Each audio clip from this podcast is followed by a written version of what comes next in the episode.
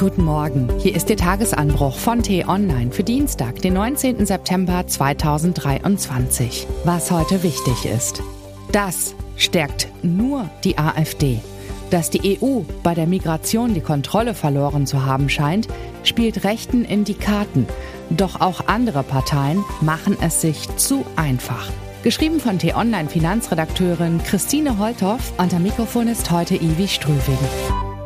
Denkt der Deutsche an Italien, kommen ihm meist schöne Bilder in den Sinn. Der Sommer ist noch nicht vorbei und der September einer der besten Reisemonate. Woran Sie vermutlich nicht denken, ist eine Insel zwischen Sizilien und Tunesien. Auch sie bietet eigentlich beste Bedingungen für Touristen. Doch nach Lampedusa kommen die Menschen nicht zur Erholung. Sie kommen aus Verzweiflung und sie kommen in Massen. 5000 Migranten erreichten die Insel zuletzt an nur einem Tag. Fast genauso viele, wie sie Einwohner hat. Wer diese Bilder von Italien sieht, kann leicht den Eindruck bekommen, die EU hätte die Kontrolle verloren. Und tatsächlich liegt vieles im Argen. Deutlich mehr Menschen flüchten wieder irregulär nach Europa. Das Dublin-System, das die Verantwortung für Geflüchtete regelt, ist zusammengebrochen. Der ohnehin zynische Deal mit Libyen funktioniert nicht und Tunesien erhält von der EU bisher nur leere Versprechen. All das ist Nährboden für die Rechten, nicht nur in Italien. Auch hierzulande ist die AfD bedrohlich stark. Sie macht sich den Eindruck der Hilflosigkeit zunutze, warnt vor Zuwanderung in die Sozialsysteme und sieht Migration ausschließlich als Problem. Die anderen Parteien, die für sich in Anspruch nehmen, auf dem Boden der freiheitlich-demokratischen Grundordnung zu stehen, könnten dem entgegentreten beispielsweise indem sie sich Lösungen einfallen ließen für die Probleme in den Kommunen. Aber das lässt sich nicht so leicht in eine griffige Parole gießen.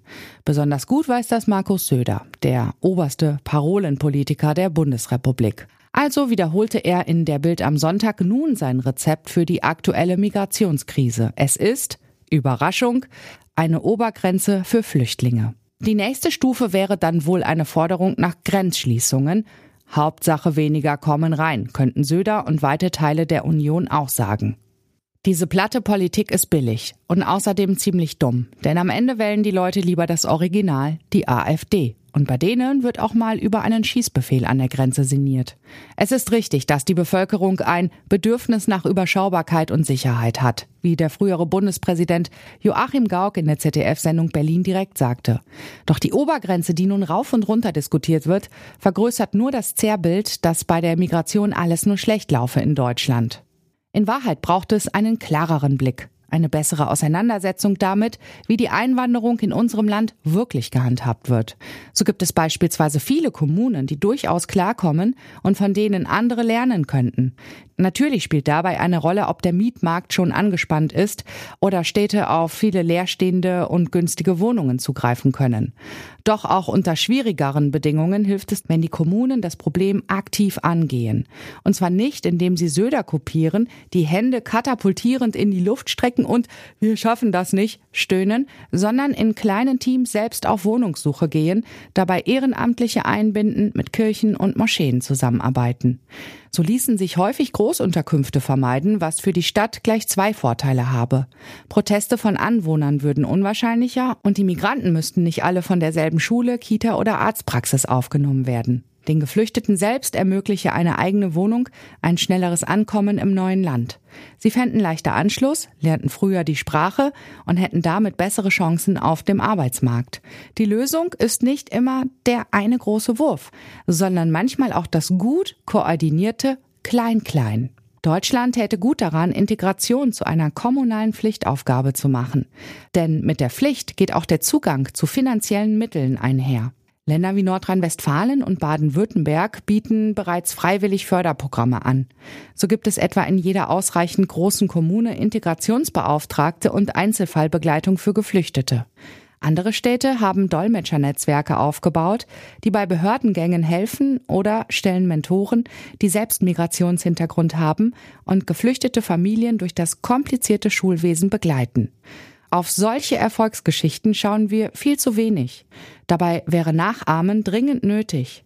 ätzt Deutschland doch unter einem Mangel an Arbeitskräften und das längst nicht nur im gut ausgebildeten Bereich. Das weiß jeder, der sich durch eine x-beliebige deutsche Stadt bewegt. Es stimmt daher immer noch, was Altbundeskanzlerin Angela Merkel einmal sagte. Der Großteil der Geflüchteten ist nach Jahrzehnten niedriger Geburtenraten und Überalterung nicht das Problem, sondern die Lösung. Übrigens nicht nur für Deutschland, sondern für die gesamte EU. Was heute wichtig ist. Erstmals seit Beginn des Krieges gegen sein Land soll der ukrainische Präsident Volodymyr Zelensky bei der Generaldebatte der Vereinten Nationen in New York sprechen. Seine Rede wird ab etwa 18.30 Uhr erwartet. Tag für Tag werden Menschen in Deutschland beleidigt, bedroht und angegriffen und nicht immer schreitet jemand ein. Damit sich das künftig mehr Leute trauen, gibt es den Tag der Zivilcourage. Jedes Jahr am 19. September ermutigen Vereine und Initiativen dazu, sich für seine Mitmenschen einzusetzen. Und die Champions League geht in die nächste Spielzeit. Als erstes deutsches Team trifft Borussia Dortmund um 21 Uhr bei Paris Saint-Germain an. Das war der T-Online-Tagesanbruch, produziert vom Podcast Radio Detektor FM. Immer um kurz nach sechs am Morgen zum Start in den Tag. Hören Sie auch gern in den T-Online-Podcast Grünes Licht rein. Dort gibt es in 10 bis 15 Minuten einfache Tipps für einen nachhaltigeren Alltag. Vielen Dank fürs Zuhören. Bis morgen und tschüss.